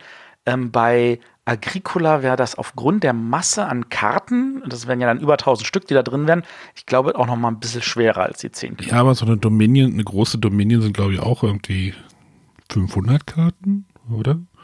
Ja, ja, eine normale Dominion-Schachtel sind 500 Karten. Ja, also das ist ja nicht das Problem, glaube ich. 1000 Karten. Ja, aber du hast jetzt auch keine Schachtel, wo alle Dominion. Äh, gut, du schon, aber das ist dann eine Plastik. Sagen wir mal drei Viertel, ja. das ist aber auch kein Pappe mehr. Ja. Äh, genau. Ich wollte noch, äh, also die Empfehlungsliste, die war gut durchwachsen. Ich würde jetzt einfach nur drei Spiele davon rauspicken wollen, weil ich denke, die haben diese zehn Jahre auch heute noch gut überlebt. Also oder auch nicht gut überlebt. Äh, das eine wäre Galaxy Trucker. Das war das erste Spiel, das Udo Bartsch auf seinem Blog Rezension für Millionen mit ähm, den vollen äh, sieben Sternen äh, bewertet kam hat. Kam 2008 raus? Echt? 2007. Oder in der Zeit, ja. In der Zeit, ja. Hätte ich jetzt nicht gedacht. Hast du bestimmt verlesen. Äh, wahrscheinlich. Muss so sein. Geht nicht anders, klar.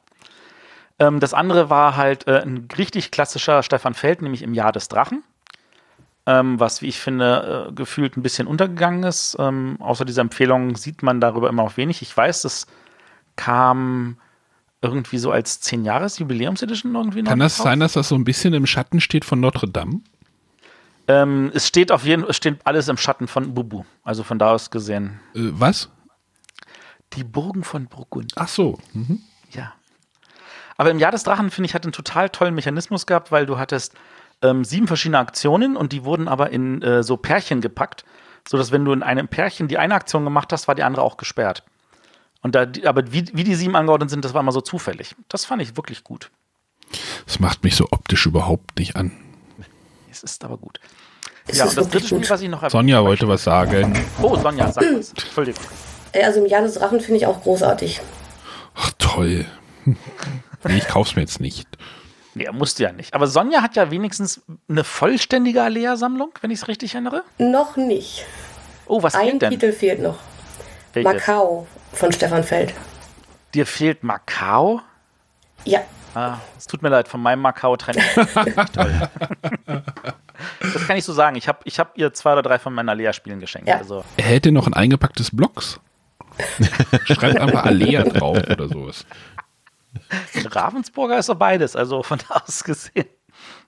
Nee, ich habe mittlerweile tatsächlich Puerto Rico doppelt und San Juan doppelt, damit da keine Zahlen fehlen, aber Macau fehlt noch. Falls jemand ein Macau abzugeben hat, Genau. Schreibt uns eine E-Mail an info.bretterwisser.de. Ich glaube, Sonja hat noch keine E-Mail-Adresse, René. Das werden wir noch ändern, René. Äh, ja, müssen wir noch machen. Äh, falls einer wirklich eins abzugeben hat, schreibt uns mal einfach mal. Vielleicht können wir da irgendwie Sonja noch helfen, damit sie die. Hast du denn alle? Hast du das Puerto Rico denn auch viermal oder wie oft gibt es das jetzt da in dieser Reihe? Dreimal. Drei. Ach, nur dreimal. Da geht ja noch. Ja, ich habe sie, wie gesagt, also ich habe mich erst noch geweigert, aber irgendwann dann doch zugegriffen. Weil es ist halt, also wenn da diese Zahl fehlt, sieht das schon doof aus. Aber da war ich aber ganz froh, dass sie bei im Jahr des Drachen und Notre Dame dann wenigstens bei den Jubiläumseditionen die alten Nummern draufgeschrieben haben. Aber du hast trotzdem beide. Nee, da habe ich tatsächlich nur die neueren, muss ich gestehen. Also ich habe ja, es spät bei angefangen. Rico hatte doch die Deluxe-Ausgabe keine Zahl, oder? Die habe ich auch nicht. ah, hast du denn die Schatzkiste? Leider auch nicht. Falls okay, wir haben mal so ein. Ich, wie gesagt, ein bisschen spät angefangen habe und da auch nicht Unmengen für bezahlen möchte. Deswegen sind das so Dinge, weswegen ich immer noch gute Gründe habe, auf den Flohmarkt zu gehen und mal zu schauen. Ja, die Schatzkiste wird wahrscheinlich schwer. Ja.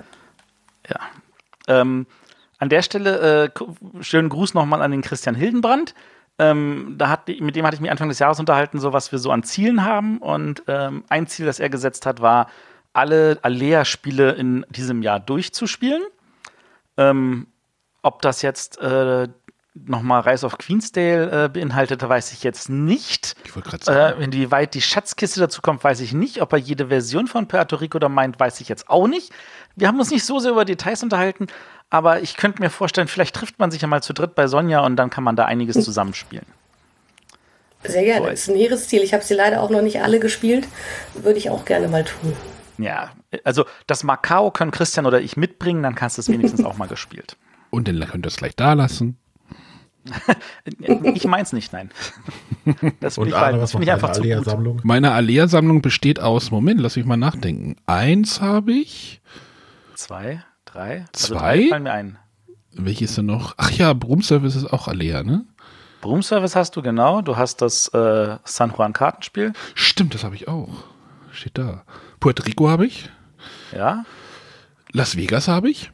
Ah, ja, richtig, Las Vegas. Ist ja auch Alea, ne? Und die Erweiterung. Ma. Ma. War doch gar nicht so schlecht. Dann, äh, ich gucke gerade irgendwie rechts und links hier bei mir. Hier wird schon weniger. Nee, wie sieht's denn? Steht es denn um deine Lehrsammlung? Ja, ich habe hier auch Room Service stehen, San Juan. Ähm, Rise of Queensdale. Ach, das siehst du. Hm. Ja. Aber vervollständigen lohnt sich nicht mehr bei mir, glaube ich. Nee, vervollständigen ja, ja auch keine. Also, ich kaufe nicht Puerto Rico irgendwie viermal. Nein. So, was ich aber noch erwähnen möchte, was auf der Empfehlungsliste ist, was es leider nicht mehr gibt, was ich echt gerne hätte und an dieser Stelle auch der Aufruf nochmal an Hörer, falls irgendeiner von euch das loswerden möchte, auch dafür hättet ihr jetzt einen Abnehmer in Form von mir, nämlich einen Link. Äh, Link ist auch so ein so, Wortassoziationsspiel. Ähm, jeder hat eine Karte, da stehen mehrere Wörter drauf. Ähm, es wird halt äh, eine entsprechende Zahl zugeordnet, also zum Beispiel jeder den Begriff 4 von seiner Karte. Und es ist aber so, ähm, dass zwei Leute am Tisch immer dieselbe Karte haben. Also wenn wir zehn Leute sind, gibt es fünf verschiedene Karten, jede zweimal irgendwie verteilt. Und reihum muss jeder einen, ein Wort nennen, so ähnlich wie bei Just One, das zu seinem Begriff eine Assoziation ist. Und das macht man zwei Runden rum. Und danach muss man sagen, wer ist der andere am Tisch, der das eigene Wort auch hat. Ja, okay. Und das ist, das ist total der Fez. Ich könnte dir einen Linky anbieten. Äh, nee, nee. Hm. Gut, also wenn irgendein Hörer sagt, oh, Link habe ich hier noch rumliegen und sogar zwei oder so, oder ich spiele es eh nicht mehr, äh, hier habt ihr, wie gesagt, einen Abnehmer. Er tauscht auch seinen Blocks ein. Kosmos oder die Heidelberger Version ist es mir völlig schnuppe, ich nehme sie. Er tauscht auch seinen Blocks ein. Ich tausche meinen Blocks ein, ich nehme sogar noch was, ich gebe sogar noch was drauf. Oh, oh. oh jetzt aber, jetzt. Oh. Jetzt lehnt er sich weit aus dem Fenster. Ein gespieltes Exit. nee, ja, so bin ich jetzt nicht. So, dann äh, wollen wir kurz über den DSP reden? Über den deutschen Spielepreis meinst du? Ja, gerne. Genau. Ähm, wer wird das wohl gewonnen haben? Keltis? Agricola. Agricola. Richtig. Agricola. Keltis. Keltis war aber auch drin. Das war auch sehr, sehr spannend. Ähm, von den zehn Spielen, also von den Top 10, waren nur drei dabei, die nicht von der Jury bedacht wurden. Also weder mit Sieg oder Nominierung oder Empfehlung. Ähm, das war auf Platz 3 das Kuba von Herrn Rieneck und Herrn Stadler. Was mich so daran erinnert, den Herrn Rieneck hatten wir noch nicht in der Sendung. Das sollten wir vielleicht. Doch, im Interview, glaube ich, oder? ja, in einem kurzen Interview von irgendeinem Pressetag. Aber das war wirklich kurz. Wir hatten auch den Herrn Tummelhofer von Stone Age noch nicht im Interview. Aber das ändere ich hoffentlich im Sommer. Mhm. Äh, ihr ähm, seht schon, Matthias hat geplant bis Sommer. Ähm, genau, dann äh, auf Platz 5 war Tribun von Karl-Heinz Schmiel. Ich kann bestätigen, ich habe das einmal gespielt als wir sagten, okay, wir müssen ja auch mal gucken, was es sonst noch in diesem Jahrgang außer Agricola gab. Und dann haben wir gesagt, und dann gehen wir zurück zu Agricola und dann habe ich gesagt, habe ich nichts weiter gespielt. Auch das Hamburgum liegt hier noch ungespielt bei mir im Regal. Ja, Aber das ist immerhin schon mal geöffnet. Du hast schon mal geöffnet, ach so. Das, das habe ich beim Blogs nicht geschafft. Genau, Kinderspiel ist Wer war's geworden. Also das war so das volle Programm. Da war dann auch keine große Überraschung. Ähm, nun könnte man sagen, ja, das ist ja schlimm, das Spiel des Jahres ist den, beim DSP aufgetaucht, aber man sieht, das ist auch schon vor zehn Jahren so gewesen. Das ändert nicht wirklich viel. Ähm, und damals gab es auch noch eine Essener Feder, die ging damals an Jamaika. Ich werfe übrigens immer die Spiele Jamaika und Kuba irgendwie durcheinander. Nur mal so. Selber Jahrgang. Selbes Meer. Äh, ja. äh, aber Jamaika ist an der Stelle, Fun Fact, ähm, das ist tatsächlich ähm, dann, äh, glaube ich, letztes Jahr zum Zehnjährigen eine Erweiterung zu rausgekommen. Mhm. Welches Spiel war das mit dem Auto, was rumfährt? Äh, mit dem Auto, das rumfährt, das war Santiago de Cuba. Ach, das ist nochmal ein anderes. Ja. Das ist nicht Kuba, das ist Santiago de Cuba, genau. Aber sowohl Kuba als auch Santiago de Cuba ist beides Eggert es hilft nicht bei der Verwirrung, die Verwirrung aufzulösen. ja. Ich dachte, es war irgendein Spiel, wo ein Auto im Kreis fährt. Ja, Santiago de Cuba. Ja, ja. Aber bei genau. Kuba ist es, es, fährt, es fährt so durch die Stadt, ja. bis es am Hafen angekommen ist und dann springt es übers Wasser und fährt wieder von vorne los. So. Ja, nennt man Fähre. Nennt man Fähre. Ja, ja, klar, natürlich. Äh, kommen wir jetzt zu Essen und jetzt können wir langsam darüber reden, dass da Spiele erschienen sind in Essen 2008, die kennt ihr. Ja. Ganz vorne. Ganz dabei, Dominion. Arne Deins. Äh, Dominion habe ich gehört. Genau, Dominion ist im Essen 2008 erschienen und war damals schon gleich sofort der Hit. War das damals der Hit? Also damals war ich halt noch nicht, ich habe das Dominion, oh, ich weiß gar nicht, wann ich das gekauft habe. Äh, das muss war das auch schon auf Deutsch dann da draußen? Ja, das kam damals auch gleich auf Deutsch mit raus. Okay. Hatte ich da meinen E-Mail-Account schon? Ich kann dir sagen, es hat den ersten Platz gemacht bei der Fairplay Scout-Wertung. Ja, ist natürlich auch ein Spiel, was sich natürlich auf einer Messe auch gut präsentieren lässt. So, ne? Ich meine, das hast du ja relativ schnell ähm, ja, verstanden, Einfach verinnerlicht, erklärt. Kurz gemischt, kurz erklärt, wenn du dran bist, machst du das, zack, das geht schnell runter. Und Leute sagen, alles klar, ich will es nochmal spielen. Ach, da gibt es noch andere Karten. Das geht super schnell, mhm. keine Frage. Auf Platz zwei war dann äh, Machu Picchu von dem netten Herrn, der auch äh, vorher Hamburgum und äh, Imperial und äh, Antike gemacht hat. Und äh, bevor wir jetzt die gesamte Fairplay losgehen, erwähne ich mal das nächste Spiel, das euch auf jeden Fall bekannt ist, ist auf Platz 6 von einem Herrn Matt Leacock. Pandemie. Pandemie. Pandemie ist auch in Essen 2008 erschienen. Und das wirft damit schon einen ziemlich starken Jahrgang voraus. Aber das noch nicht auf Deutsch, oder? Das ist tatsächlich schon auf Deutsch erschienen. Also ich habe mal nachgeguckt, das steht Pegasus, es steht halt in der Fairplay-Liste auf Platz 6 mit Pegasus als Verlag und damit ist es dann damals schon auf Deutsch erschienen. Okay, ich hatte hier eben nachgeguckt, da steht zumindest die Version, die ich bei mir bei BGG eingetragen hat, 2009. Okay. Vielleicht hatten sie es damals nur äh, bei sich am Stand noch als Vorversion, obwohl es halt äh, bei Siemens noch erst dann auf Englisch war. Und es ist vielleicht tatsächlich erst zu Nürnberg auf Deutsch geschoben, aber zumindest war es als Pegasus-Version in der Fairplay Scout-Wertung von 2008. Okay. Es heißt aber gar nicht mehr Pandemie, ne? Es ah, das war die 2009 war die zweite Edition. So. Die mit ah, dem, mit dem anderen Cover. ja. Die mit dem durchsichtigen Würfeln, oder? Äh, Oder kam die noch später? Die kam noch später. Hm. Nee, ähm, was dann, was dann noch äh, hervorragend war, nach diesem grandiosen Agricola gab es dann Le Havre, was ich zum Glück, wofür ich mich zum Glück nicht anstellen musste. Stell dich mal nicht so an. ja, das war tatsächlich so damals, ähm, ich habe da damals bei Apadeck gearbeitet, wir hatten unseren Stand in Halle 5 und äh, ein paar Kollegen aus den Niederlanden sind vorbeigekommen und ähm, da ist einer losgegangen und hat gesagt, oh, ich langweile mich hier, kann ich, soll ich für dich irgendwas erlegen? Ich so, ja, geh mal zu Halle 9 bei Lookout. Da muss es Le Havre geben. Hier hast du 50 äh, D-Mark, äh, nee, Euro, das waren schon Euro. Euro. Äh, 50 Euro, hol's mal. Und äh, der kam vier Stunden später wieder und sagte, so, hier hast du es. das war damals wirklich so, dass in den ersten Tagen an diesem Stand, und damals hatten die halt wirklich noch so einen kleinen Stand, ähm, zwei Schlangen nach links und nach rechts weggehend durch die gesamte Halle gingen und man halt stundenlang anstehen musste, die, weil die im Akkord das verkauft haben. Und man war froh, wenn man ein Le Havre hatte. Und ähm, das war dann auch, glaube ich, irgendwie am Freitagabend ausverkauft. Aber das, das war total happy. Das ist dann, das ist auch das erste Spiel gewesen, was ich dann nach Essen gespielt habe damals. Und für mich ist das äh, eins der besten Worker-Placement-Spiele, ähm, welches man aber nicht in einer vollen Besetzung von fünf spielen sollte. So als Hinweis. Le Havre war doch das mit diesen Schiffen, die da irgendwie diesen und dann, wo man so ganz viel Bürokratiekram auch noch zwischen den Runden hat, oder? Hm, das ist überschaubarer. Fleischberge was spannend ist, dass die Leute sich erstmal dran gewöhnen mussten. Ja, das, ist, das waren wirklich Plättchenberge. Das ja, sag, das meinte ich ja. Ähm, woran man sich gewöhnen musste, ist, es gab genau sieben Aktionen, bis diese Verwaltung kam. Wenn du zu viert gespielt hast, hat der erste die erste gemacht, der zweite die zweite, der dritte die dritte, die vierte die vierte, der erste die fünfte, der zweite die sechste und der dritte der siebte und der vierte kam kein zweites Mal dran, weil dann kam die Verwaltung. Aber das ging mit dem vierten in der nächsten Runde weiter. Also in, in vier Runden war jeder äh, dreimal zweimal dran und einmal nur einmal. Und ähm, das hat trotzdem grandios funktioniert.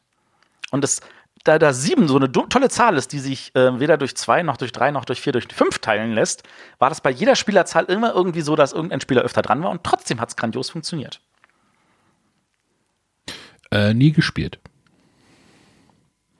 Ich weiß auch nicht, ob das was für dich ist. René, hast du das mal gespielt? Nein. Ich habe es hier aber leider noch nicht gespielt. Du hast noch nicht gespielt, Sonja? Ist noch verschweißt. Nee. Nein, aber Sonja, also dir traue ich zu, dass ich es mit dir spielen kann. Hm? Mit dir traue ich zu, dass ich das spielen kann. Okay. Vielleicht sollten wir das mal irgendwie einrichten. Nee, wir werden hier rausgemobbt, glaube ich. Ich wollte auch sagen, können tun der Arne und ich das auch. Ja, aber ihr wollt das nicht, das weiß ich. Weil Sonja, die wird Spaß dran haben. Das mag was anderes sein. Aber ein Spiel, wo ich Spaß hatte, was auf deiner, auf deiner Liste hier draufsteht, äh, Space Alert. Ja. Das auch da rauskam. Und das hat mich von Anfang an schon ziemlich angemacht, damals dieses Echtzeit äh, äh, Bewegungsprogrammieren mit CD im Hintergrund. Und äh, zum Glück nur acht Ja, leider. Hm? Zum Glück nur acht Minuten. Ja. Aber leider äh, war das echt ein Spiel, wo du eine feste Gruppe haben musst, um das zu lernen. Das war kein Spiel, was du so mal auspacken konntest sagen so, so, lass uns mal hier mit ein paar Fremden eine Runde Space Alert spielen. Weil dann hat es nicht geklappt. Um, um das Spiel, das Spiel würde ich auch echt gerne mal spielen, nur mal wegen dieser Erfahrung, weil es ja wirklich auch diese Echtzeit und äh, wie gut ich darin bin und wie gut ich das finden würde keine Ahnung, aber das macht mich tatsächlich, da bin ich auch schon öfter mal fast ausgerutscht mit der Maus, dass ich es mal bestellt hätte, aber ist irgendwie noch nicht passiert, weil ich dann wieder nicht sehe, mit welcher Gruppe ich das spielen könnte. Mit der Gruppe, mit der du auch Colt Express spielst. Oder Pulsar. Ja, das ist dann aber wieder öffentlich in Göttingen und das ist dann wieder mit Musik und mit, ne? Ja, das mit, ist schon richtig. Mit Lärm wieder ein bisschen schwierig. Also zumindest zu Hause sehe ich nicht, dass, das, äh, dass du das mit jemandem gespielt bekommst. Ähm, außer du verkaufst das ähm, deiner äh, ange angeheirateten Familie als äh, Star Trek-Spiel. Was jetzt sogar realistisch wäre. Wenn du mich fragst, mit einer Star Trek-Lizenz wäre das Ding heute doch der Hammer.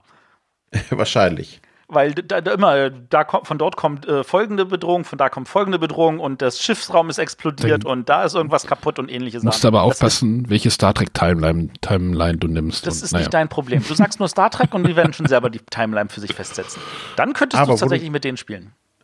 Aber Lizenz äh, und Space. 2008 ist auch Battlestar Galactica rausgekommen. Das stimmt. Noch nicht auf Deutsch, die kam erst ein Jahr später, die Version. Da hat das noch nicht so schnell geklappt mit dem Übersetzen. Aber das äh, hat dort das Licht der Welt erblickt. Und da habe ich auch sehr lange gewartet, dass die deutsche Version dann rauskam. Und war sehr glücklich damit. Das würde ich mir jetzt auch noch mal schießen. Das hat mir sehr viel Spaß gemacht, die eine Partie, die ich gespielt habe. Vielleicht schaffen wir das ja, das auf dem Bibelwochenende das nochmal zu spielen. Wenn der Jürgen nicht wieder schlafen gehen muss. Wenn wir, nicht, wenn wir auch nicht erst um 10 Uhr abends anfangen wollen. Aber wir sollten am besten sechs Leute sein, oder? Ja, ich volles ja, Programm. Ich bin ja dieses Jahr auch einen Tag früher da. Ähm, um noch zu zeigen, wie stark dieser Jahrgang war, Dixit erschien auch in Essen 2008, aber noch nicht auf Deutsch. Das haben die tatsächlich mit Absicht erst ein Jahr später auf Deutsch gebracht. Und äh, dann hat es ja auch ähm, 2010 hat es dann ja auch den Spiel des Jahres gewonnen, wenn ich mich nicht irre. Also das, das war wahrscheinlich nicht verkehrt, weil 2009 äh, gegen Dominion hätten sie wahrscheinlich auch so schnell an der Stelle weniger Chancen gehabt, vermute ich. Da muss ich auch noch mal gestehen, Dixit, hm. Hm? Nie, gesp gut. nie gespielt. Ich habe hier ganz viele von diesen, von diesen Bildkarten zu Hause, damit man mit denen Mysterium spielen kann oder Codenames oder so.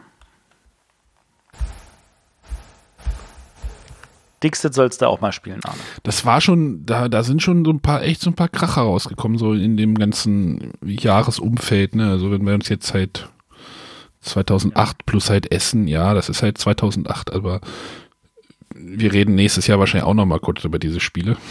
Das werden wir definitiv noch mal tun. Und dann reden wir auch über das andere Kracherspiel von Matt Leacock. Das hatte sich der Nico neulich erst geschossen, hat er äh, auf Twitter ganz toll erzählt.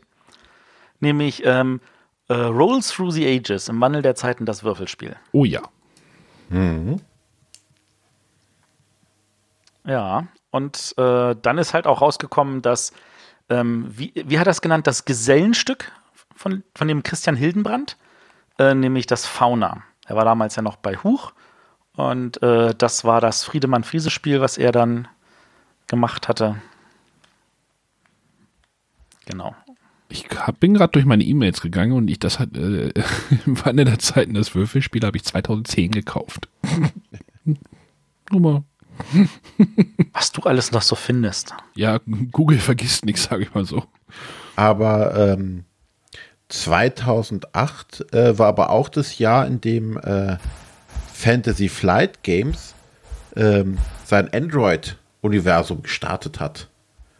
Was ja später quasi dazu geführt hat, dass sie das Netrunner in diese Welt reinpflanzen konnten. Und da war das noch so ein, ähm, was war das? So, so, so ein Detektivspiel irgendwie. Du musst irgendwie einen Mordfall aufklären in dieser Welt. Das Android, ja. Ja. Das, das, das war tatsächlich, das wirkt ein bisschen regeltechnisch überladen, aber es war damals eigentlich schon ziemlich spannend. Es braucht nur viele Stunden zu spielen, leider. Ja. Und äh, was damals auch gestartet ist, äh, das äh, Call of Cthulhu Card Game. Quasi der Ur-Ur-Urvater vom jetzigen Arkham Horror Card Game. Was damals noch ein Collectible ja. Card Game war. Das hat sich einiges gewandelt, ja, in den zehn Jahren. Gleichzeitig auch, oder im selben Jahr ist auch das ähm, Game of Thrones Card Game rausgekommen bei Fantasy Flight. Die haben da in dem Jahr einiges an Kartenspielen rausgebracht. Spannend, weil wir gerade über Kartenspiele reden. Es gab ja noch den à la carte Preis. Habt ihr eine Ahnung, wer den gewonnen hat? Ein, ein Kartenspiel. Race for the Galaxy. Karlauer hier heute. Race for the Galaxy. Race for the Galaxy. Das ist ja total spannend, dass ähm, der, äh, dass die, die anderen Preise des Race for the Galaxy gefühlt einfach ignoriert haben. Ich habe es neulich noch mal gespielt, tatsächlich, also jetzt auch in dieser neuen Auflage. Ich äh, brauch's doch nicht noch mal, glaube ich. Doch, natürlich. Ich, ich habe mir Jump Drive gekauft. Ich glaube, das ist eher meine Kragenweite. Das, das finde ich spannend. Das Jump Drive ist ja eine Neuauflage von The City und The City wird jetzt aber auch nochmal neu aufgelegt. Ja, das verwirrt einen. Alles ist alles, hilft nicht zur. Ja. Ja. Gut. Aber so. wenn wir jetzt halt in Jahre denken, halt schon so ein. Ich weiß nicht, ob das jetzt in der historischen Verklärung ist irgendwie. Äh, aber das sah schon alles ganz schön stark aus, so was da.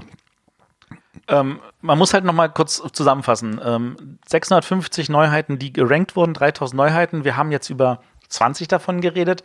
Das ist ein relativ kleiner Prozentsatz. Äh, nichtsdestotrotz. Ja, ich gucke, ich versuche gerade. war gefühlt ein sehr starker Jahrgang und der danach ist eigentlich noch stärker. Also nächstes Jahr 2009, wenn wir sehen, Dominion hat gewonnen, Pandemie war nominiert. Und da gibt es noch einige andere starke Spiele. Das war ein ziemlich starker Jahrgang, ja. Ich versuche gerade mal in unserer Rückblick auf äh, 2007 äh, irgendwie zu gucken. Ähm, weil, weil wir, wir suchen halt wirklich halt nur diese, diese Perlen so ein bisschen raus, ne? Ja. Äh, okay, ja, Zoloretto äh, Säulen der Erde, Notre Dame, ja, aber dann hört es auch schon auf, so, ne? Also bei 2007, über das wir da gesprochen haben. Ja. Das also das, das 2007 war definitiv nicht so ein starker Jahrgang und 2006 war ja noch schwächer. Ja, da hatten wir auch gesagt, dass es ein schwaches Jahr war. Ganz genau. Da haben die Verlage gedacht, wir machen nichts, weil Fußball-WM ist. Äh, Wahrscheinlich. Ganz genau, das wird es gewesen sein. Das, ja. Ich habe die, Lös hab die Lösung gefunden. Ja, ja, aber das ist, das ist, ich sage immer so gerne, das ist wie ein Pendel, das schlägt mal in die eine und mal in die andere Richtung und es muss halt auch schwache Jahrgänge geben, damit man die starken erkennt. Oh, äh, ich weiß auf welcher Seite wir uns gerade loben. Naja. aber da mal so, äh, Sonja, wann bist du denn so richtig eingestiegen ins Spielen? So richtig eigentlich erst 2013. Vorher war das so. halt, es wurde an Weihnachten gespielt, es wurde bei sämtlichen Geburtstagen, Familienfeiern gespielt. Äh, da gab es Munchkin, Dominion und Kingdom Builder. Und ja, meine Schwester wollte immer noch Skippo spielen. Und das waren so die Spiele, es waren aber wirklich nur vier, fünf Mal im Jahr bei irgendwelchen Familienfeiern. Und erst 2013, als ich dann noch äh, meinen jetzigen Freund kennengelernt habe, haben wir festgestellt, wir haben jeder so eine eigene kleine Spielesammlung und äh, vielleicht sollten wir mal gemeinsam spielen. Und dann sind wir nach Essen gefahren, 2014. Und ja, dann ist der Virus übergegangen und dann haben wir gesagt, okay, jetzt haben wir eine größere Spielesammlung, jetzt müssen wir unsere Freunde uns dazu erziehen, dass sie mit uns spielen. Und das hat sehr gut funktioniert. Ein guter Plan. Ähm, äh, das soll heißen, dass tatsächlich ähm, wir noch ein paar Jahre brauchen, bis du dann in den Sendungen sagen kannst, ja, jetzt bin ich auch angekommen. genau, wobei ich natürlich dann auch als, als Jäger und Sammler so ein bisschen schon einige Spiele auch mir zugelegt habe, die aus den, den früheren Jahren stammen. Jetzt aus 2008 habe ich auch einige daheim. Habe aber bei weitem noch nicht alle gespielt, muss ich gestehen. Hast du Keltis gespielt? Ja, Keltis habe ich gespielt. Sehr gut. Dann hast du dem Arne schon mal was voraus. Lost City ist das Brettspiel. Ist doch das gleiche, oder nicht? Ja.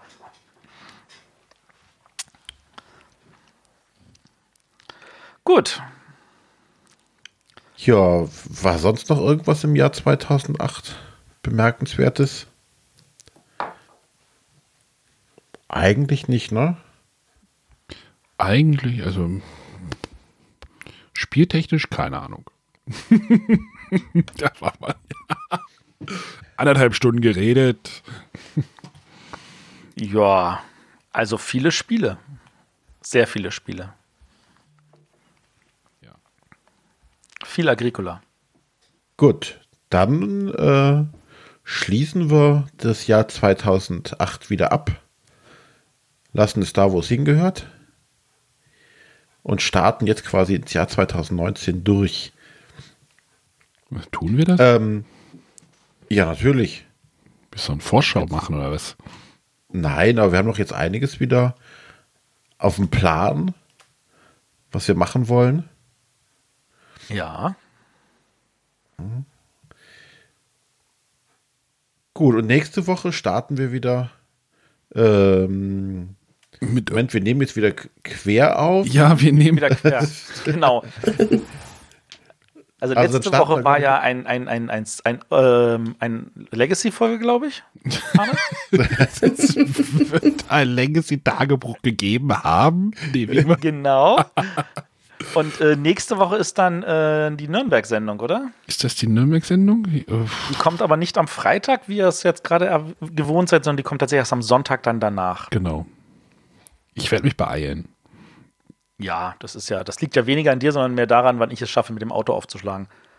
Ja, bitte nicht schlagen mit dem Auto. Ruhig, langsam, gesittet fahren. Ach ja, richtig. Ich muss ja daran gewöhnen, hier in Berlin gibt es ja noch Plusgrade und Regen und beim Rest der Republik liegt Schnee. Ja, in manchen Teilen sogar. Kein Schnee. Hier ist weit entfernt von Schnee. Ja, Ganz du. weit entfernt. Ja. Ja, aber ich muss nach Nürnberg. Da wird Schnee liegen. Da könnte es etwas anders aussehen, ja. Ich werde gucken, dass ich mein Enteiser dabei habe, dass ich ins Auto legen, das hilft. ja, genau. äh, dass ich aber, nee, ich habe ja so, so, so eine Plastiküberdeck, dass, dass ich das da drüber packe, damit dann das nachts, äh, wenn es dann schneien sollte, entsprechend etwas einfacher. Es gibt auch so eine Erfindung, Kratzer.